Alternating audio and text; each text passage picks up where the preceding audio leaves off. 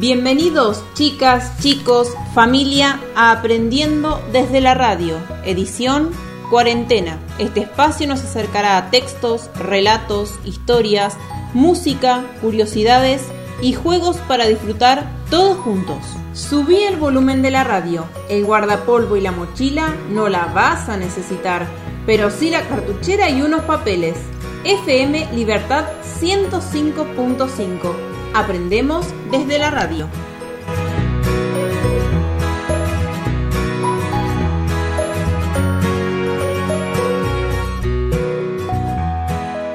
Hola, hola, ¿qué tal? ¿Cómo les va? Bienvenidos a este tercer programa de radio.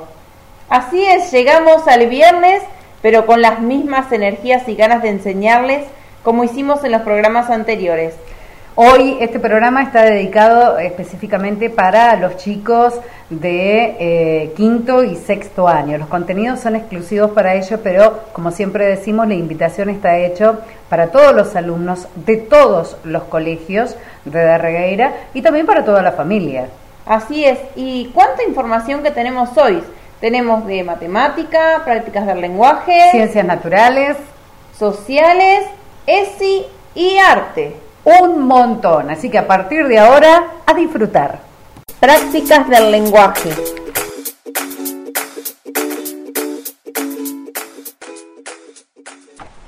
Ellas hicieron historia, igual que muchos hombres, pero a ellas se les mezquinó la memoria de sus actos.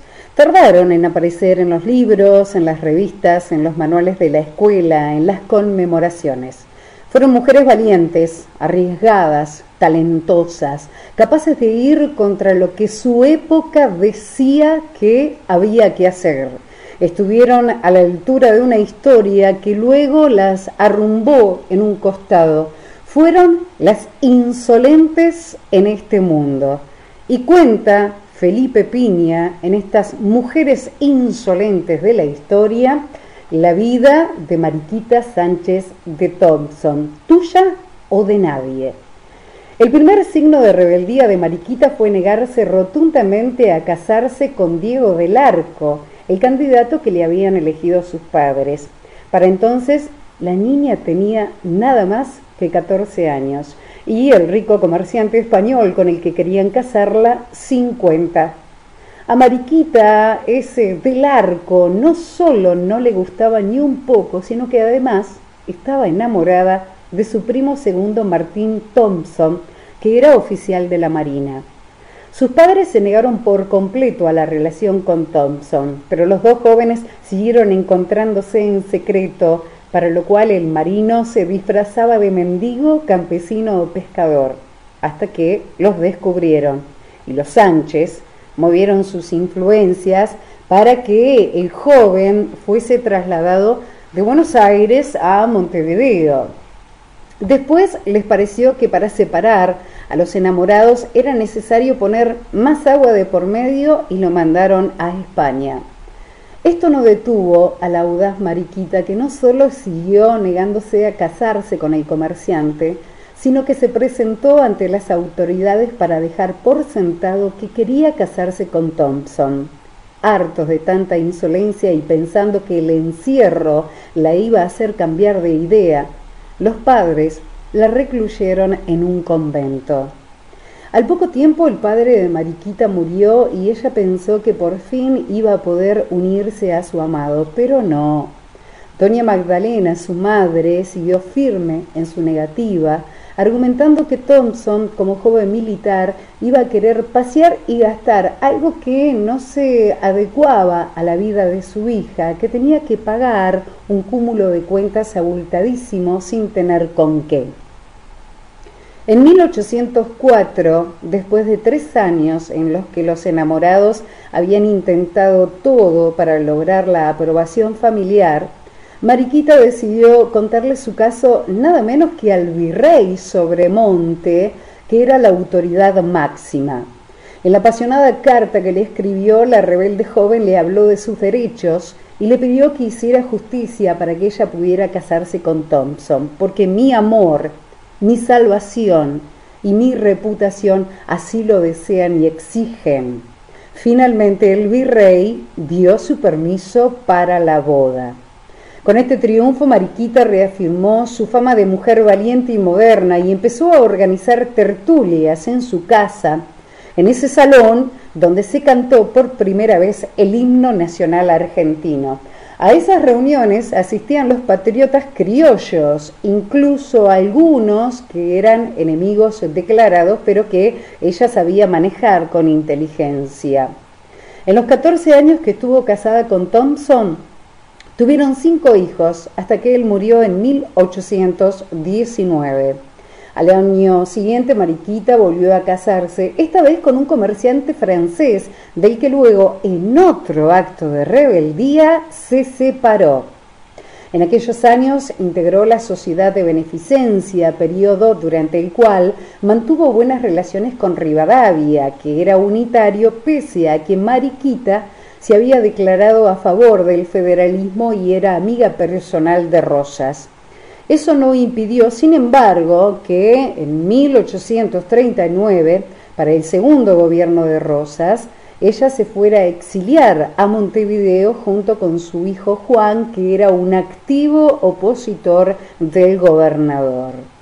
Cuando regresó al país, Mariquita dirigió nuevamente la sociedad de beneficencia lo que le permitió ocuparse de la educación de las niñas, asunto que había sido una de sus grandes preocupaciones.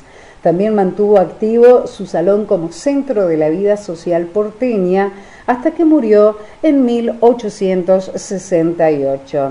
Mujer que tiene pasiones tiene mérito y sea en la clase que sea, tiene corazón y es lo que yo aprecio. De las mujeres impecables, tiemblo, son perversas. Pero no digas esto, hija, porque me tendrán como una bandolera de las cartas de Mariquita a su hija Florencia. Hoy, Felipe Piña, Mujeres Insolentes de la Historia. Ciencias naturales. Agua. ¿De todos? Tener acceso al agua saludable es un derecho porque es un elemento básico para la vida.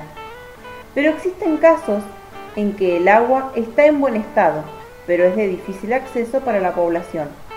En otros casos, el agua es accesible, pero no es de buena calidad. En el mundo hay millones de personas sin acceso al agua potable, incluso muchos en nuestro país. Entre 8 y 9 millones de argentinos toman agua de pozos contaminados o de fuentes sin tratamiento o habilitación legal. La Argentina tiene agua para todos, porque hay muchos ríos y fuentes de agua subterráneas, pero existe gran disparidad entre las regiones. Hacen falta políticas públicas que garanticen el derecho al acceso al agua segura. Pero, ¿de dónde viene el agua que consumimos? El 70% de nuestro planeta está formado por agua pero solo una pequeña parte de toda esa agua es la que podemos utilizar para beber, cocinar, etc. Se llaman aguas dulces. Son las que encontramos en los ríos, lagos y lagunas, o en fuentes subterráneas como el acuífero Puelche o el acuífero Guaraní. Pero la mayor cantidad de agua dulce se encuentra en estado sólido, en los polos y glaciares. Pero si hablamos de agua contaminada, les voy a contar por qué y cómo se contamina el agua. Son muchas las amenazas a nuestras fuentes de agua dulce y en la mayoría se deben a la actividad humana. Existe una dependencia suelo-agua, por eso los cambios en el paisaje son una amenaza a la degradación de los ecosistemas. La deforestación, la transformación de los paisajes naturales en tierras agrícolas, el crecimiento de las ciudades, minerías a cielo abierto son algunos de los ejemplos. Cualquiera de estos cambios incide en los ecosistemas y de forma directa o indirecta sobre el agua. La contaminación de las aguas es uno de los problemas más graves y tiene tres grandes orígenes. El primero es el urbano o doméstico. Se produce cuando las aguas residuales se vuelcan o se mezclan sin tratamiento previo. En cursos, en cursos superficies de agua como los ríos, lagunas, mares, etc. Se llaman aguas residuales al agua que quedó afectada por influencia del hombre. En particular, las aguas servidas son las que se llevan todo lo que va por la pileta de la cocina, la del baño y los inodoros, contenidos de residuos fecales, desechos de alimentos y productos químicos, como detergentes, lavandinas, cosméticos, etc. También está el origen industrial, es la principal fuente de contaminación de las aguas. Aporta al agua materia orgánica, metales pesados como el plomo, el cobre, el hierro, mercurio, aluminio, arsénico, etc. Aceites y grasas. Hay muchos tipos de industrias contaminantes. Y por último, eh, y no menos importante, el agrícola. La agricultura intensiva es un modo de cultivar que utiliza muchos plaguicidas, pesticidas, fertilizantes y abonos para obtener grandes cosechas y más ganancias en un breve tiempo. Si los fertilizantes y pesticidas son mal utilizados y aplicados sobre los cultivos, genera mucha contaminación porque el agua de los, los riegos lleva todos estos productos contaminantes a los lagos y aguas subterráneas. Por eso es importante que haya una ley que regule las prácticas de aplicación de estos productos. Algunos hábitos diarios que podemos mejorar. Buscar posibles pérdidas en las canillas, en nuestras casas y en la escuela. Cerrar las canillas mientras nos cepillamos los dientes y usar un vaso con agua para enjuagarnos la boca y el cepillo afeitarnos fuera de la lucha, colocando un tapón y llenando la pileta de lavamanos con el agua necesaria. Mientras esperamos que se caliente el agua de la ducha, recoger el agua fría con un balde para darle otros usos. También podemos dosificar el agua que usamos en el inodoro, usarlo solo cuando es necesario. Cuando lavamos frutas y verduras, podemos hacerlo en un bol el agua se puede usar para regar las plantas. Para lavar los platos no hace falta tener la canilla abierta. Se pueden usar dos baldes o dos piletas. En una se remojan y enjuagan los platos y utensilios y en la otra se enjuagan. El lavarropas representa el 7% del gasto total de agua en una casa. Por eso hay que usarlo siempre con carga completa y con menor jabón posible y en ciclos cortos. El auto se puede lavar con uno o dos baldes de agua. Si lo hacemos con manguera, gastamos cerca de 300 litros. Si se cierra un poco la llave de paso del agua de la casa, se puede ahorrar agua casi sin notarlo. Si utilizamos tanque para llenarlo con agua de pozo, no hay que dejar que se rebalsen. Para eso hay que mantener en buen estado los tapones flotantes y demás elementos necesarios para que funcionen bien. Usar escoba y balde para limpiar. No hace falta limpiar con manguera. Algunos consejitos útiles, hábitos diarios que podamos mejorar. Ciencias sociales.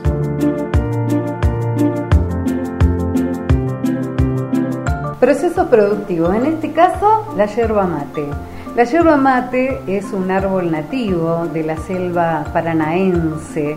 En estado silvestre alcanza una altura de entre 12 y 16 metros y existen yerbales de hasta 100 años en algunas reducciones jesuíticas. Para facilitar la cosecha, las plantas son podadas hasta dos veces al año a una altura de 2 metros en promedio. El mate, esa costumbre tan arraigada que tenemos los argentinos, es el recipiente donde se toma la infusión. El más utilizado es el porongo o mate de calabaza, fruto de una planta. El origen de la palabra mate deriva del quechua magl, que significa calabaza. La Lagenaria vulgaris es eh, la familia de calabazas autóctonas de la zona yerbatera. Además de tomar mate, los guaraníes las utilizaban para transportar agua durante sus largas caminatas por la selva y también para almacenar granos. La cosecha se realiza en forma manual y comienza en abril o mayo y se extiende hasta septiembre.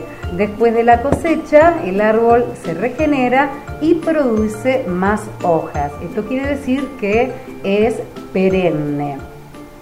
¿Cómo se produce? En todo el proceso de producción, desde la cosecha hasta el envasado, la yerba mate solo recibe calor para el secado, tiempo de estacionamiento y molienda.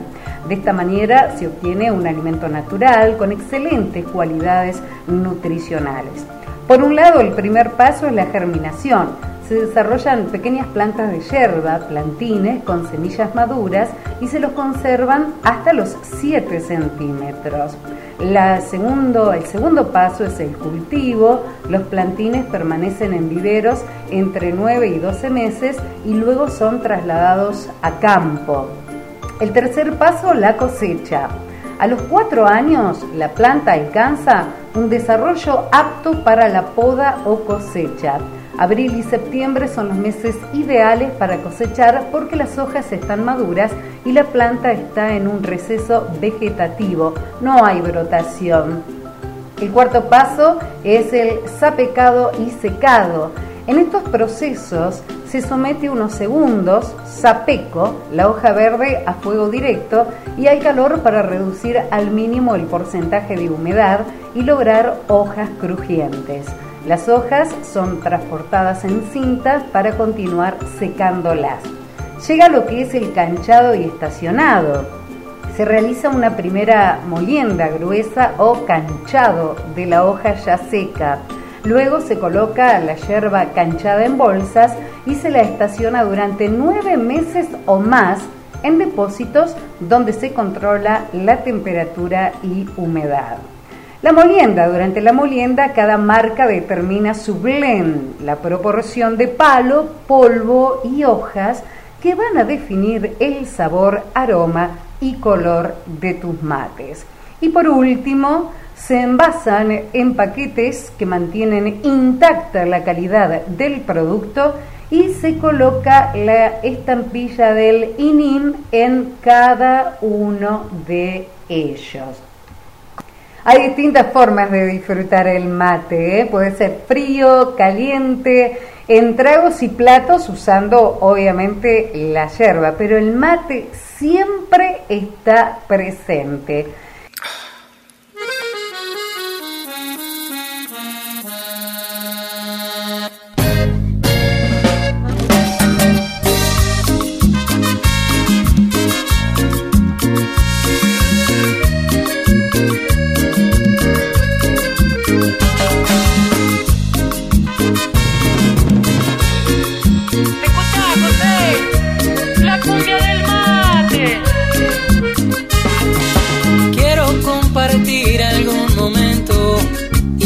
Escuches lo que siento, que la charla sea de a dos. Y quiero saber qué es de tu vida, pero espera no lo digas, como el agua calentar. Mira que en la puerta hay otro amigo, que a la ronda es bienvenido, ya está por comenzar. Tómese un amargo bien cebado que sea de su agrado mi costumbre popular. Óigame si usted no es argentino, de seguro algún amigo se lo pueda convidar. Ponga usted la pava, cámbiele la yerba, que otra ronda está por comenzar. Llegan ilusiones y esperanzas,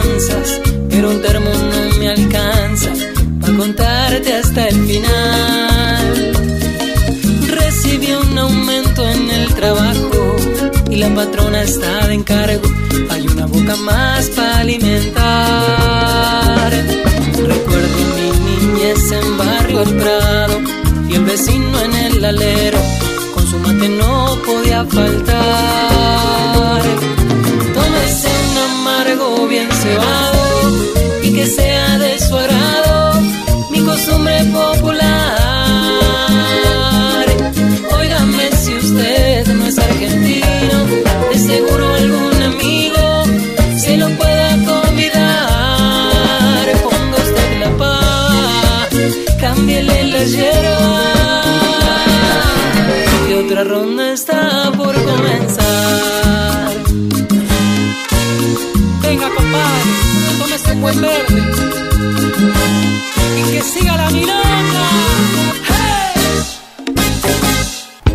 Matemática. Hoy les traemos una nueva situación problemática para resolver. En este caso es una operación matemática. Y dice así, al dividir un número por 32, obtengo como cociente al 8 y de resto el número 5. ¿Qué número dividí? Lo vuelvo a repetir. Si divido un número por 32, me da o obtengo como cociente al número 8 y de resto el número 5, ¿qué número dividí? Es decir, que su respuesta va a ser el dividendo de esta operación. Intenten analizar y resolver esta operación y enviarle la respuesta a su seño. ESI. Y desde el equipo de orientación escolar de nuestra querida Escuela 7 nos llega este audio por la voz de la señora Rosario que dice lo siguiente. ¿Qué es el grooming? Es el acoso sexual realizado por un adulto contra un niño, niña o adolescente a través de cualquier plataforma tecnológica y o red social. Los acosadores pueden utilizar identidades o perfiles falsos con el propósito de cometer delitos contra la integridad sexual. ¿Cómo lo podemos prevenir? Si sos un niño o una niña, no aceptes en tus redes a desconocidos y no des tus datos personales. Ante cualquier propuesta o comunicación extraña, avisar inmediatamente a un integrante de tu familia. Si sos un familiar, presta atención a las actividades de los niños, niñas y adolescentes en las redes y en Internet. Habla con ellos para prevenir estas modalidades de acoso. Decirles que no manden imágenes íntimas a ninguna persona y que no asistan a encuentros con desconocidos que contactaron por Internet. Si notas cambios de conducta, miedo o nervios, pregúntales qué les pasa. El grooming es un delito previsto en el artículo 131 del Código Penal, por lo que frente a un hecho de este tipo podés denunciarlo en cualquier dependencia policial o fiscalía. Arte.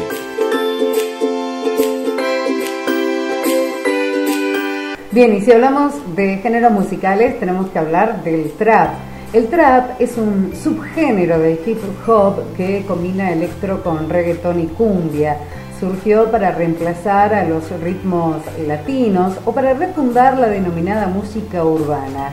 Sus particularidades estéticas se van definiendo a través de la región en la que se compone. Hay un trap latino y por eso también hay una versión local. No hay ediciones físicas y casi que los discos ni se mencionan. Son lanzamientos de simples como en los primeros 60. La manifestación de este género corre a la velocidad de la luz, o mejor dicho, las nuevas generaciones y sus soportes tecnológicos.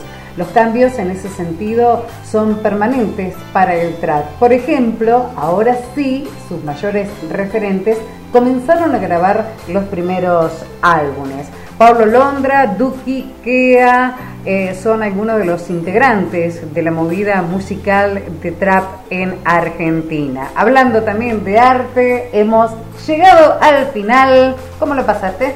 Súper bien, súper divertido. Me alegro. La invitación entonces para todos ustedes, para la próxima semana, que estén ahí pegaditos al dial y escuchar todo lo nuevo que tenemos para comentarles. Muchísimas gracias, Cele, un placer. Estás al mando de la computadora, editando todos los programas. Nos lleva muchísimo tiempo, pero bueno, tratamos de que salga de la mejor manera posible. Gracias a todos. Un beso enorme y nos vemos la próxima semana. Los dejamos con un, eh, un tema musical que es el himno nacional argentino en versión trap, como nos contó la señora Caro.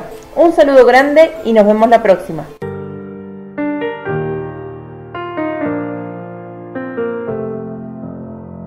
Hoy mortal es el grito sagrado. Libertad, libertad, libertad. Oír el ruido de rotas cadenas. Ver en trono la noble igualdad. Igualdad. Ya su trono dignísimo abrieron las provincias unidas del sur y los libres del mundo respondieron al gran pueblo argentino. Salud, sean eternos los laureles que supimos conseguir. Coronados de gloria, vivamos o juremos con gloria a morir. O juremos con gloria a morir. O juremos con gloria a morir. Coronados de gloria, vivamos. O juremos con gloria morir.